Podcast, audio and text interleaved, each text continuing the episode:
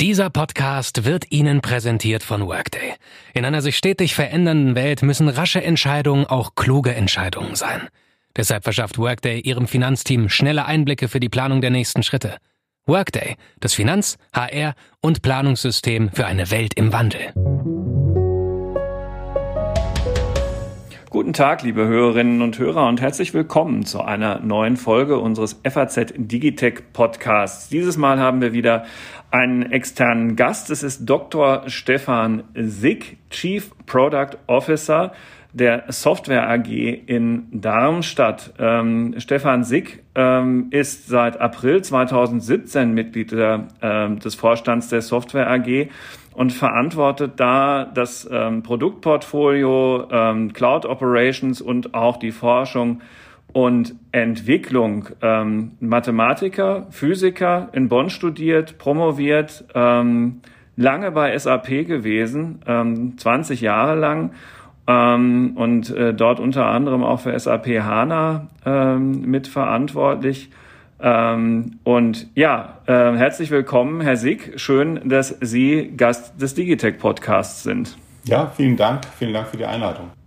Und äh, mit am Mikrofon ist Alexander Armbruster, ähm, Ressortleiter in der Wirtschaftsredaktion der FAZ. Mein Name ist Carsten Knob, Herausgeber der FAZ. Das Thema ist Deutschland. Das Thema ist die deutsche IT. Das Thema ist die Frage, warum wir hier so aufgestellt sind, wie wir aufgestellt sind, dass wir auf die großen Unternehmen gucken, dass Herr Sick mit seinen Arbeitgebern SAP und Software AG im Prinzip schon beinahe alles gesehen hat, was in der deutschen IT so nennenswert ist. Kleine Entschuldigung an Teamviewer und Co., aber so ist es nun mal.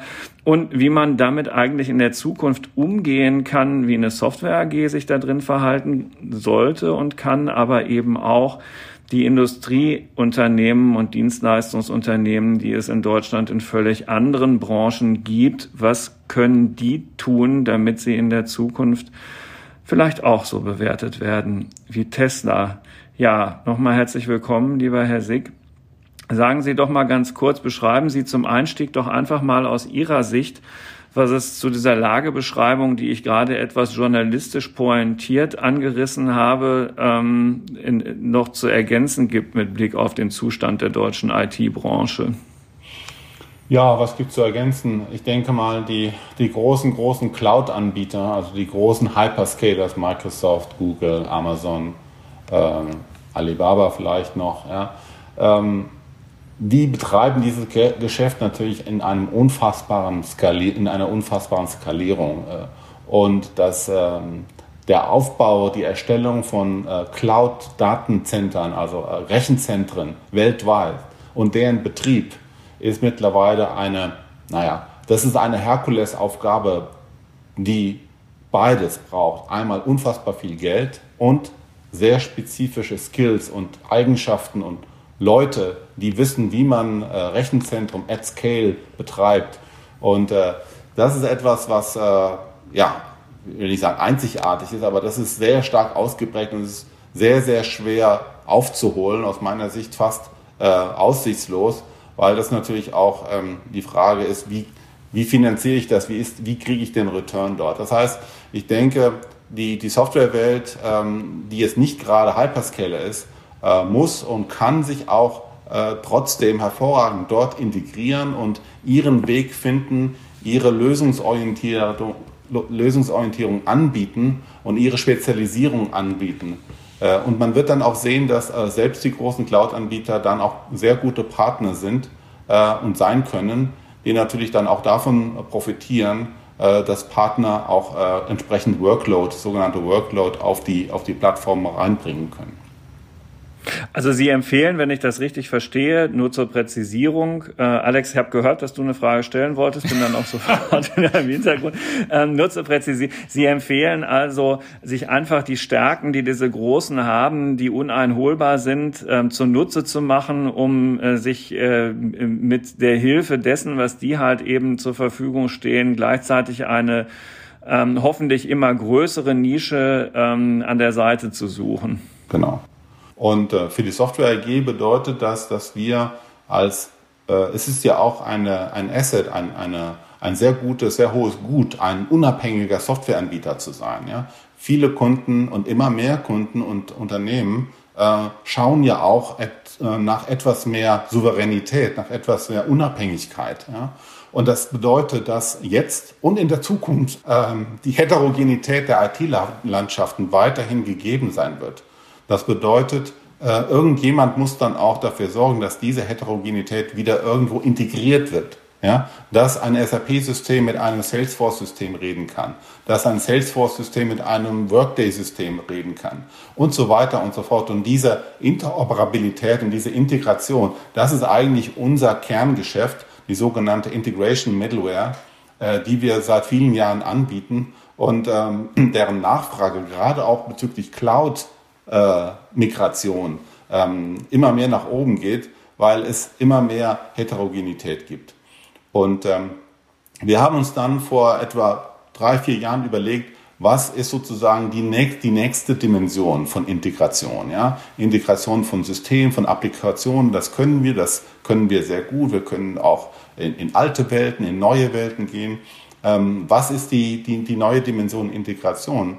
Und ähm, das war für uns ganz klar die Integration von Geräten, von Dingen, also das Thema Internet of Things.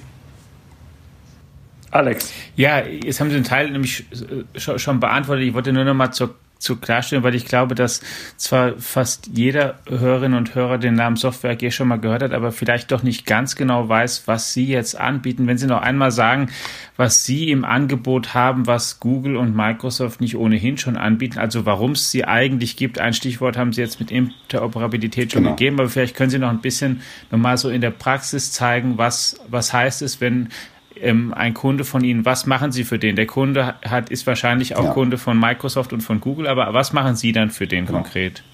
Wir, ähm, wir sorgen dafür, dass die, die IT-Landschaft bestehend aus äh, einer Unmenge von Systemen, Applikationen und Services miteinander verbunden werden kann. Ne? Also die Konnektivität so, äh, dass äh, die Geschäftsprozesse halt eben entlang der verschiedenen Systeme auch kontinuierlich ähm, laufen können. Ja? Wie schon vorhin gesagt, die äh, SAP, also es sind ja auch teilweise dann auch Systeme von Anbietern, die sich nicht unbedingt so grün sind, die nicht unbedingt äh, viel Wert darauf legen, miteinander konnektiert zu werden. Das mhm. machen wir dann. Darüber hinaus ähm, äh, ist ein sehr wichtiges Thema, was in den letzten Jahren sehr stark äh, sich ausgebreitet hat, das sogenannte äh, Schnittstellensystem, äh, äh Schnittstellenthema, äh, sogenannte APIs also Schnittstellen zu generieren zwischen, äh, zwischen Software, zwischen Applikationen, zwischen Systemen, ähm, um einfach eine gewisse Hygiene, eine Sauberkeit ähm, in die Landschaft zu bringen und um Sachen auch zu entkoppeln, damit man vielleicht später flexibler auch mal wechseln kann. Ja? Ähm, das ist ja eine, eine, ein sehr starker Trend, wie ich schon gesagt habe, die, ein Trend, sich nicht zu abhängig zu machen. Ja? Und äh, die Vermeidung von Abhängigkeit besteht auch darin, die Wechselkosten klein zu halten, die sogenannte Switching-Kosten. Ja. Mhm. Äh, ich kann natürlich, wenn ich verhandle mit einem, mit einem Partner äh, und der weiß ganz genau, wie abhängig ich bin, dann bin ich nicht unbedingt immer so glaubhaft, wenn ich sage, ja, wenn, wenn wir das nicht so machen, dann werde ich zur Konkurrenz wechseln. Wenn er weiß halt eben, dass das ein Riesenaufwand ist, dann wird er das wahrscheinlich nicht so ernst nehmen. Aber wenn man sagen kann, ich habe hier die APIs schon vorbereitet, ne, um das zu tun, dann hat man, ist man in einer ganz anderen Verhandlungsposition. Also APIs, äh, Schnittstellen, äh, ein ganz wichtiges Thema. Und jetzt auch nochmal äh, ganz, ganz um, konkret, nur nochmal ja. um ein plastisches Beispiel für bekannte Applikationen, Schnittstellen für welche Programme zum Beispiel? Von Windows nach Windows jetzt weniger gar Windows ist ja das zugrunde liegende Betriebssystem, ja. mehr so Oder anwendungsorientiertes dann System. Dann von, ja? sagen Sie mal ein Beispiel. Also SAP, ERP, Salesforce äh, CRM-Systeme, Workday HR-System, ähm, ServiceNow für ähm, Support-Geschichten. Äh, äh, ja? Mhm. Also das sind jetzt schon mal vier. Äh, dann ist irgendwo sicherlich nochmal ein, ein Oracle-System und dann hat man auch noch eine Handvoll selbstgeschriebener Systeme und Applikationen, die auch irgendwo in diesem ganzen Konzert zusammenspielen. Ja. Und die verstehen sich halt oft nicht miteinander. Ne? Also die, das ist ja das große Problem eines jeden Unternehmens, äh, ob mittelgroß oder groß. Ähm, viel, viel IT-Infrastruktur ist über die Jahre und inzwischen Jahrzehnte organisch gewachsen und dann sind verschiedene Datentöpfe entstanden, von denen es besser wäre, sie würden sich im Jahr 2021 ähm, miteinander unterhalten können und gegenseitig Schlüsse daraus ziehen können und da legt sich dann die Software, der Software AG dazwischen. Ja. Ich hoffe, ich habe es laienhaft genau, völlig falsch rausgedrückt. Wir sind in der Mitte, ja. Das ist auch der, der, der, der Begriff, der man, den man früher häufiger genutzt hat, jetzt nicht mehr so, weil es Middleware. Genutzt hat, ist mhm. die Middleware, ja. Wir sind die Software mhm. in der Mitte, ja.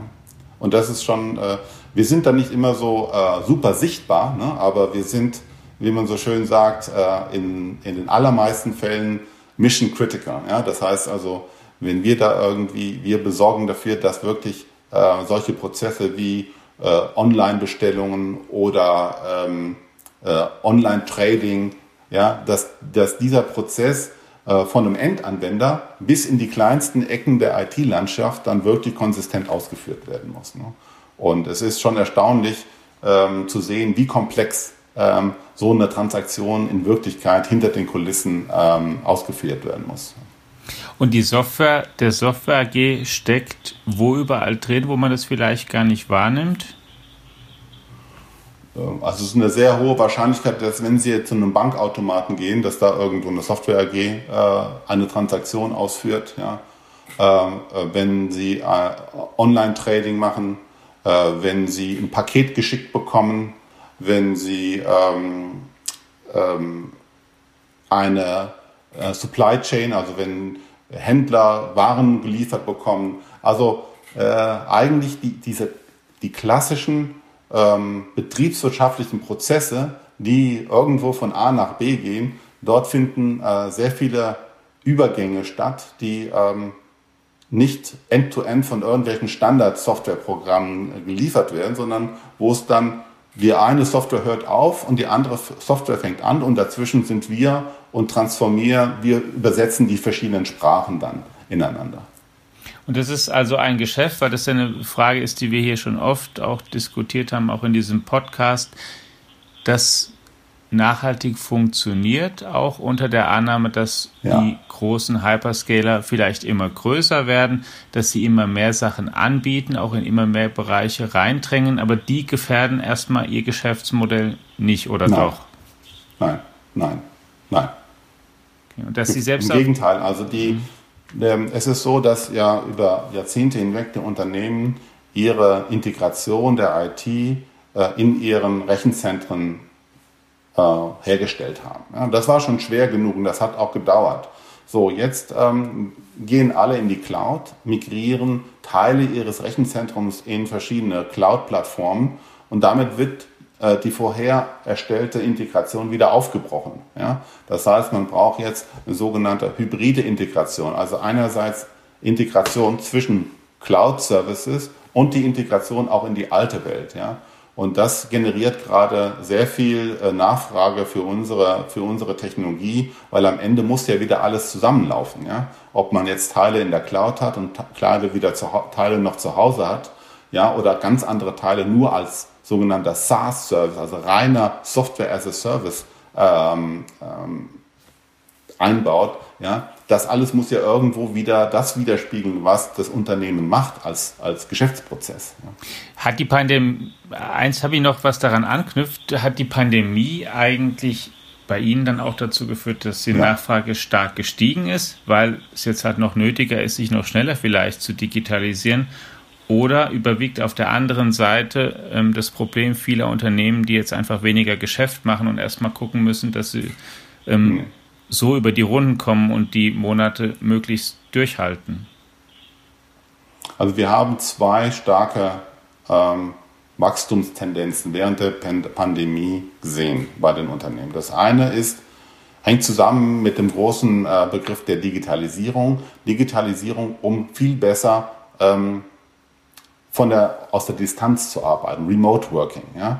Ähm, die, die, die Ermöglichung, auch mit Maschinen über die Distanz zu arbeiten. Und dafür muss man erstmal natürlich äh, ein, ein digitales, äh, einen digitalen Zwilling erzeugen von so einer Maschine oder von einem anderen Gerät. Ja? Also die Bestrebung, ähm, die Produktion, äh, die Lieferkette und andere Themen äh, so zu digitalisieren, dass man auch von, von wo auch immer äh, Steuern eingreifen kann, ist äh, eine sehr stark ausgeprägte, ähm, ausgeprägter Trend, den wir mit unserer ähm, IoT-Plattform, mit unseren IoT-Möglichkeiten erfüllen können. Das ist das eine. Das andere ist, das, ist ein anderes Geschäftsfeld auch von uns, ist das Thema, das sogenannte Business Continuity, also die Geschäftsprozess ähm, Resilienz, kann man sagen. Ja. Ähm, viele Unternehmen ähm, haben sich besser getan in der, in der Pandemie, die sich vorher überlegt haben, wie sehen eigentlich meine Prozesse aus? Können wir die mal beschreiben? Können wir die mal dokumentieren? Und auch die Frage schon mal vorausschauen, dokumentieren, was passiert, was machen wir eigentlich, wenn dieses oder jene passiert? Ja?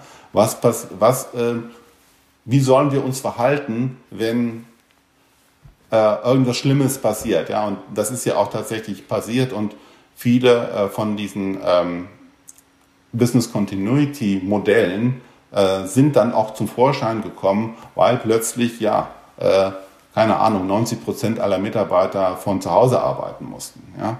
Und, ähm, und das ist äh, auch etwas, was wir, was wir stark anbieten. Äh, die, die Beschreibung, die Definition, die Dokumentation von Prozessen und dann auch die Realtime Analyse von Prozessen, damit man halt eben die Frage besser beantworten kann, okay, ich schaue jetzt auf eine Zahl in so einem Dashboard, was muss ich denn tun, um diese Zahl um 20 Prozent zu verbessern? Ja? Und äh, das ist sehr schwer, wenn man, äh, wenn man nicht weiß, über welchen Prozess diese Zahl überhaupt entstanden ist und welche Teilprozesse überhaupt äh, dort ähm, Ausreißer sein können. Ja? Also das ist das sogenannte Process Mining was wir sehr stark auch weiterentwickelt haben.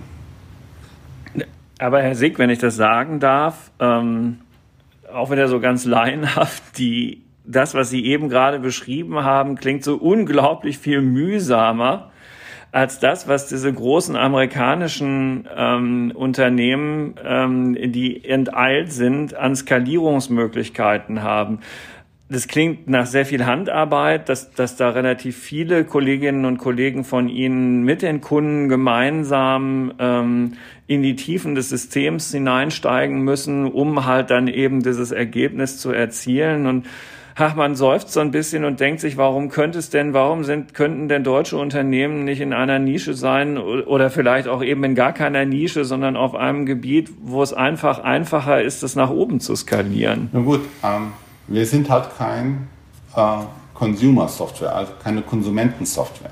Ja?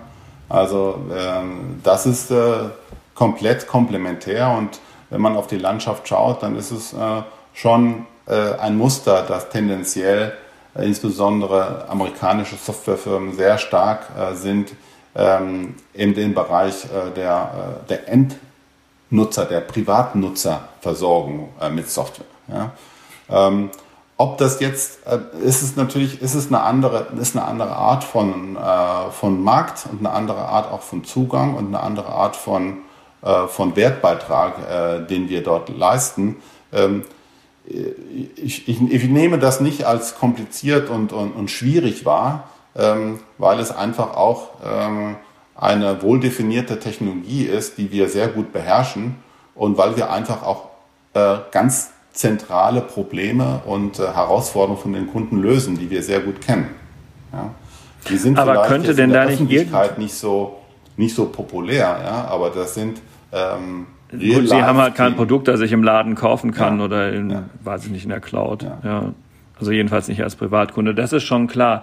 Aber ähm, was, was man ja gerne mal sehen würde, wäre, dass auch so eine Software AG ein Produkt entdeckt und sei es eben zusammen mit den Kunden aus der Industrie, das mal so richtig abhebt. Das, ähm, und sei es jetzt rund um das Internet der Dinge, dass man da eine gemeinsame Cloud-Plattform aufbaut, was, was es ja auch tatsächlich gibt es ja, aber auch da kann man ja nicht sagen, dass also die diese dass das schon losgeflogen wäre, ja, also irgendwie hat man das Gefühl, die die Aggregate laden erst noch auf. Ja, wann wann wird dieses IoT Thema, über das die Deutschen jetzt ja auch schon wirklich seit ähm, vielen Jahren reden, äh, die Zeit geht ins Land. Wann, wann wird denn das mal so zu einem richtig starken Umsatzträger?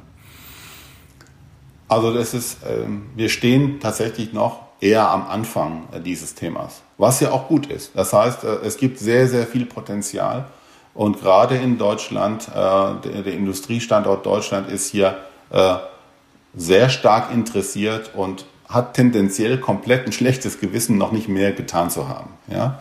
Ähm, wir sehen halt eben diesen typischen Reifegradprozess ja? von den Unternehmen, wie sie mit dem Thema neue Daten, die mit neuer Software bearbeitet werden sollen, die dann potenziell zu einem ganz neuen Geschäft führen.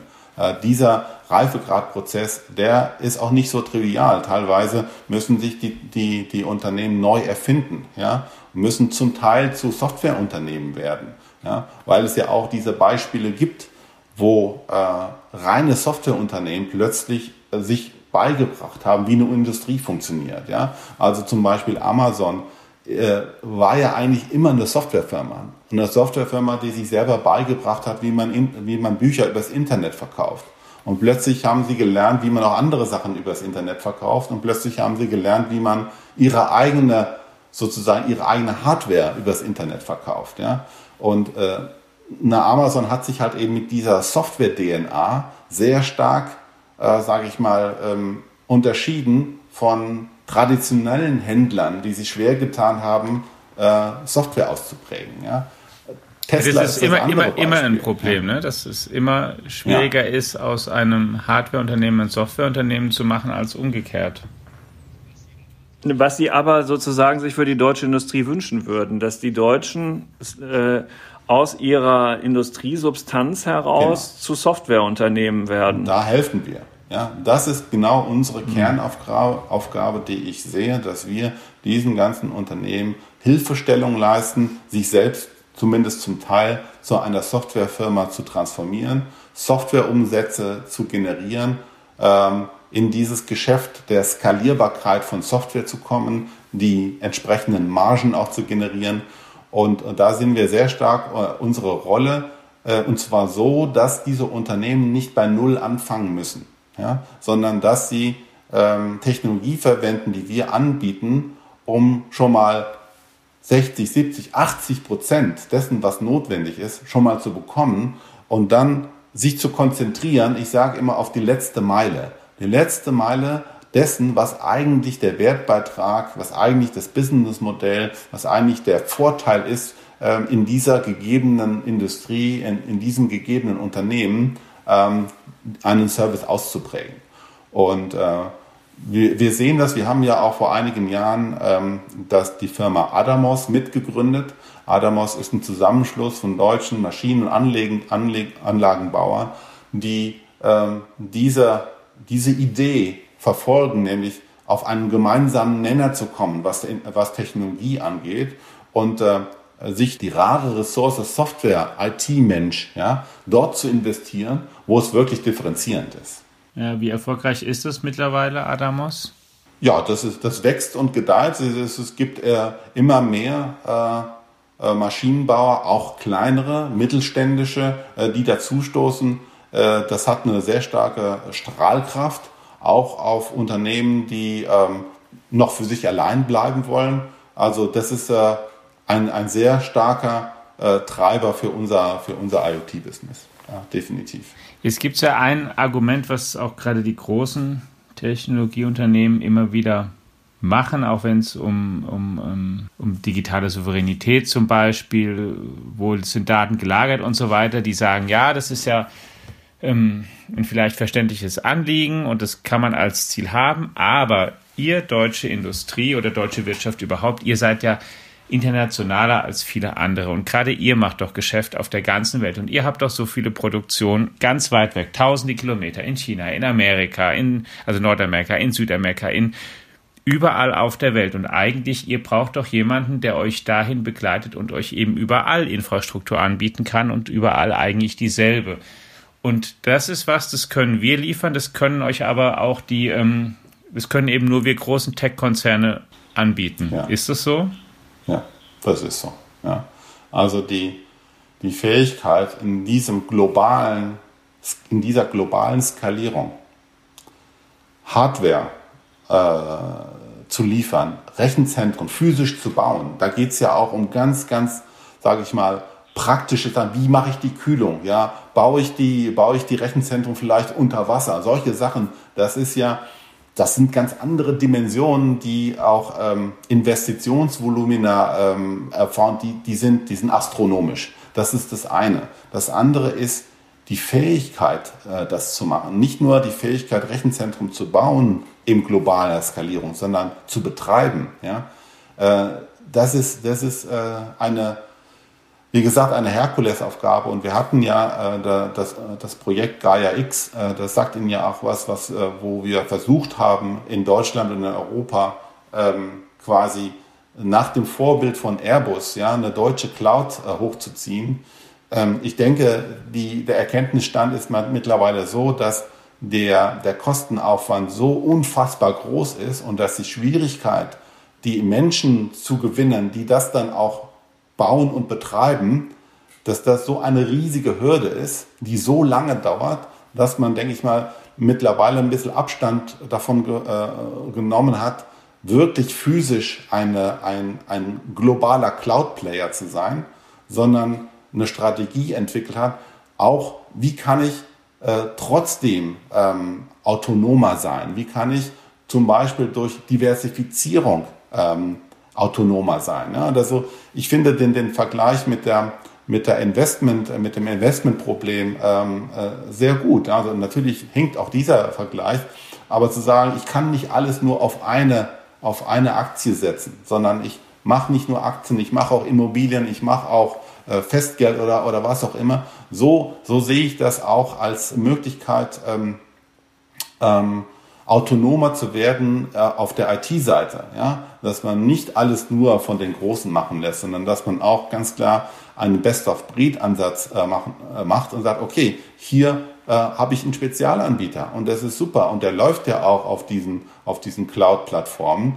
Aber ähm, der entkoppelt mich halt eben auch etwas von dieser Abhängigkeit. Ja? Und mhm. da, das ist eine sehr große Rolle, die wir auch spielen.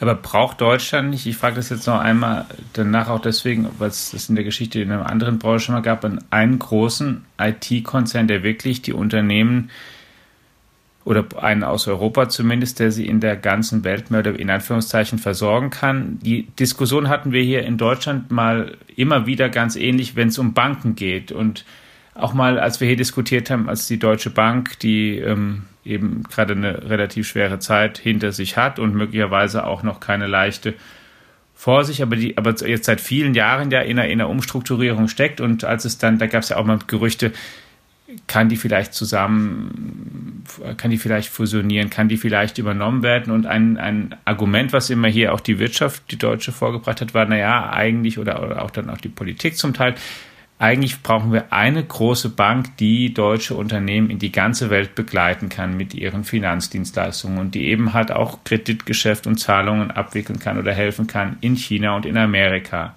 Eine, in Anführungszeichen, von uns das gilt doch in Software in einer gewissen Weise möglicherweise auch in der Welt, wie sie eben heute ist, die einfach nicht so spannungsfrei ist wie vielleicht vor 20 Jahren. Ja, also ähm, wie schon gesagt, also die, äh, das Thema Cloud-Infrastruktur mhm. äh, ist gegessen, meiner Meinung nach. Ja, also ich glaube nicht, äh, äh dass man da von hinten nochmal wirklich im globalen Skalierungsstil was hinstellen kann. Ja? Ähm, und ich bin mir auch nicht sicher, ob das wirklich so katastrophal schlimm ist. Ja, ich meine, es gab früher auch die Abhängigkeit zu Betriebssystemen. Ja, davon mhm. gab es auch vielleicht nur ein oder zwei. Es gab Abhängigkeit zu Datenbanken. Von den Herstellern gab es auch vielleicht nur zwei oder drei oder vier. Ja, also es gab immer schon eine gewisse Abhängigkeit äh, von Technologien und von, von Unternehmen. Aber trotzdem gibt es, gab es immer früher und gibt es heute auch in der Zukunft immer auch Spezialisierung. Ja? Und, und das ist das, äh, um auf uns nochmal zurückzukommen, wo wir unsere Rolle sehen. Wir äh, gehen ähm, sozusagen nach oben mit unserer Lösungsorientierung. Ja? Wir sozusagen, wir, äh, gewissermaßen flüchten wir vor der Kommodisierung der, der, der, der Technik von den großen Playern und machen Spezialsachen wie zum Beispiel Zeitreihenanalyse für IoT oder Prozessanalyse für Supply Chain. Ja? Ähm, oder ähm, lösungsorientierte Umgebungen, um IoT-Anwendungen zu, äh, zu erstellen. Also wir begleiten den, den, die Unternehmen, die Kunden mehr in die Lösungsrichtung, nicht so sehr auf der, auf der reinen Technikebene, ja, auf der Infrastrukturseite. Finden Sie dafür genügend gute Leute? Ja, also wir sind ja, äh, obwohl wir deutlich kleiner sind, sind wir genauso international wie eine SAP zum Beispiel. Ja. Also in meinem Team, wir haben allein drei große Standorte in Indien, wir haben einen großen Standort in Sofia in Bulgarien, wir haben Standorte in, äh, in Nordamerika, in Deutschland, und in, in, in, uh, in UK, also in Großbritannien. Uh, und das sind noch nicht mal alle. Ähm, wir, wir finden die Talente. Ähm, Talente zu finden ist nach wie vor in, uh, in, in, in Regionen wie Indien deutlich einfacher, weil einfach das Angebot so unfassbar größer ist als hier in Deutschland. Ähm, aber trotzdem haben wir hier in Deutschland mit Darmstadt, Düsseldorf und Saarbrücken drei große Standorte, wo wir auch hervorragende Talente finden. Wenn auch ich mir wünschen würde, dass äh, unsere akademische Welt äh, noch mehr äh, Software, sag ich mal, äh, Softwareleute hervorbringt, die auch wirklich Spaß dran haben, Software zu bauen. Ja, das ist immer ein großes Anliegen von mir, dass wir so ein bisschen mehr die Reputation des Softwareentwicklers äh, noch fördern. Ja, und dass wir die, ähm, das große Thema des, ähm, einer der, einer der, sag ich mal, großen Vordenker der Informatik, Donald Knuth, der, der hat ein mehrbändiges Werk geschrieben, das heißt The Art of Computer Programming, also die Kunst, Computer zu programmieren. Diese, diese Sichtweise darauf ja, kommt mir manchmal ein bisschen zu kurz, aber das ist das, was wir brauchen. Sehr kreative, technisch versierte Leute, die Lust drauf haben zu programmieren da sind Sie ja, also die Nähe zur TU Darmstadt sollte da doch auch an ja. Ihrem Kernsitz auch ein bisschen weiterhelfen die können, hilft, oder? Ja, die hilft durchaus, ja. Mhm. ja. Und wir haben auch, ähm, wir, wir, pflegen oder ich persönlich pflege auch sehr stark die Nähe zu, zu, den, zu, zu den Universitäten und äh, zur akademischen Welt. Wir haben einen Sie haben sogar selbst einen Lehrauftrag, habe ich ja, in der Vorbereitung gelesen. Ne? Genau, das mhm. habe ich eine Zeit lang genau. gemacht. Der, ruht jetzt äh, gerade, weil es doch ein bisschen viel ist, aber wir haben auch einen, einen wissenschaftlichen Beirat, ja, wo so Leute drin sind wie der Herr Professor Balster, der Professor Weintner, Professor Liggesmeier, ja, Herr Professor Makel ja, und andere, äh, die dann die Nähe zu der zur akademischen Welt auch sehr stark ausprägen. Ja. Professor Schütte zum Beispiel von der Wirtschaftsinformatik. Ja. Ähm, ja, äh, das ist mir sehr wichtig und das ist auch ähm, äh, eine, eine, immer eine sehr starke Bereicherung für uns. Ich habe nur noch zwei Fragen, Alex, falls du gleich noch was ergänzen möchtest. Ich habe nur noch zwei und die knüpfen an das an, was jetzt vorher gesagt worden ist, sozusagen nochmal im Nachgang. Einmal zu Gaia X ich ähm, selbst muss zugeben, dass ich dieses Projekt so ein wenig ähm, begonnen habe, von einem, einer anderen, etwas kritischeren Seite zu betrachten, als ich hörte, dass jede Menge Amerikaner da mitmachen, bis hin zu Palantir. Und ich mir dann dachte, ähm, sollte das nicht ein europäisches Projekt sein, ähm, täuscht der Eindruck, dass äh, ähm, dass auch, auch das, dass diese alle dabei sind, einfach eine weitere Bestätigung für ihre These ist, dass der Zug einfach den Bahnhof verlassen hat? Ich denke schon. Also was, was das Thema mhm. physische Cloud-Rechenzentren angeht, da würde ich, das würde ich bejahen. Ja. ja, und zweite Frage, diese ähm, dieses Thema äh, deutsche Unternehmen müssen Software lernen, ähm, ist äh, leider Gottes Stand jetzt immer noch viel zu mühselig, weil ähm, wenn man sich mal so anschaut, was da tatsächlich im Markt ist und gerade an den Stellen, wo diese Software dann doch auch wieder mit dem Endkunden in Berührung kommt, Stichwort Auto, Elektronik, Autosoftware, ja. ähm, ich will jetzt die Unternehmen gar nicht nennen, weil ich auch nicht immer da auf demselben rumreiten will, zumal es zum Teil auch austauschbar ist, muss man eigentlich die Hände beim Kopf zusammenschlagen. Haben wir Aussicht darauf, dass wenigstens das in zwölf Monaten professioneller gehandhabt wird? Ja, zwölf Monate ist immer so eine, so eine Sache. Ne? Ich sage immer, wenn man gar nicht weiß, wie lange irgendwas dauert, dann sage ich immer 18 Monate. Das, das ist legal. Ja, also eher mehr. nee, aber es ist trotzdem eine recht klare Antwort. Ja, und Nein, eigentlich haben wir keinen Monat Zeit mehr für sowas. Ja, aber ich sage immer, ich bin da, wäre da nicht so pessimistisch. Ich denke, es ist nie zu spät, das Richtige zu tun. Egal. Ja? Ich meine, gut, äh, mhm. Rechenzentren bauen würde ich jetzt auch nicht mehr anfangen, ne? weil ich auch glaube, es ist nicht das Richtige. Ne? Aber definitiv richtig ist, Stand heute, in Digitalisierung zu investieren, zu investieren, zu investieren in die Umsetzung von neuen Arten von Daten, die ich über Sensorik oder andere IoT-Methoden gewinne, diese zu transformieren in einen Software-Service, der parallel zu dem normalen Produkt, das ja in der Regel irgendeine Hardware ist, ähm, verkauft werden kann. Und, und das ist etwas, wo ich jetzt überhaupt nicht sehe, dass, äh, dass wir da großartig abgehängt sind. Das ist etwas, was noch äh, sehr stark in den Kinderschuhen ist, weltweit. Ja? Also die, und äh, es gibt ja nicht nur die, Auto, die Automobilbranche, wo man jetzt vielleicht sagen könnte, okay, Tesla ist da schon ziemlich weit nach vorne gekommen. Ne? Aber es gibt ja noch so viele andere Branchen und Industrien, ja, wo dieses Muster, wer ist schneller, Softwarefirmen, junge Softwarefirmen, kleine Softwarefirmen, die sich selber bei, beibringen, Industrie zu machen oder Industrieunternehmen, die mit ihrer Industrie-Domänenexpertise dann noch äh, Software äh, pl plötzlich können. Und ich denke, das hat auch so ein bisschen was mit Generationenwechsel äh, zu tun, auch äh, mit, ähm, äh, mit solchen Themen. Und da wäre ich, wär ich nicht zu pessimistisch. Und ich denke, es ist äh, ähm, dann doch irgendwann mal so ein Grenzwert erreicht, wo dann doch nicht, äh, äh, wo es doch unfassbar schwer ist, irgendeine, irgendeinen Lackierroboter oder ähnliche Sachen zu bauen, wenn man das, wenn man das noch nie irgendwo gesehen hat. Ja, ein Buch zu verkaufen, das stelle ich mir noch relativ einfach vor. Ein Auto zu bauen ist auch schon schwierig, ja, aber es gibt da so viele andere Produkte, ähm, zum Beispiel Maschinen- und Anlagenbau, wo ich wirklich diese Grenze noch sehr weit vorne, sehr weit in der Zukunft sehe, wo man als, als Software-Startup so schnell mal eben äh, solche, solche Technologien baut. Ja. Wollen wir mit diesem zuversichtlichen Ausblick schließen, lieber ja, Alex? Ja, finde ich gut, weil ich mir tatsächlich schon überlegt habe, wie wir die Kurve noch kriegen, bevor es zu düster wird. Aber jetzt ist es ja wieder etwas. Jetzt haben wir es geschafft, wir haben es geschafft. genau. Also lieber Herr Sick, vielen Dank. Das war eine sehr nüchterne und aber auch zugleich äh, nicht komplett ernüchternde Analyse, Bestandsaufnahme ähm, des Zustands äh, der deutschen IT, nicht nur in der Softwarebranche, sondern eben auch bei ihren Kunden und solchen, die dann vielleicht später hoffentlich bald sukzessive auch zu Softwareunternehmen werden.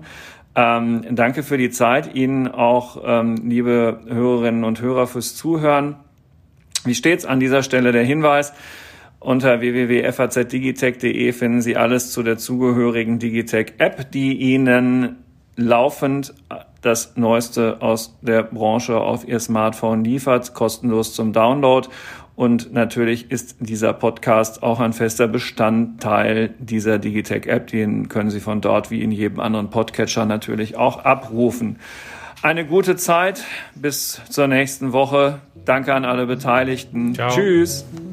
Tschüss. Danke Ihnen.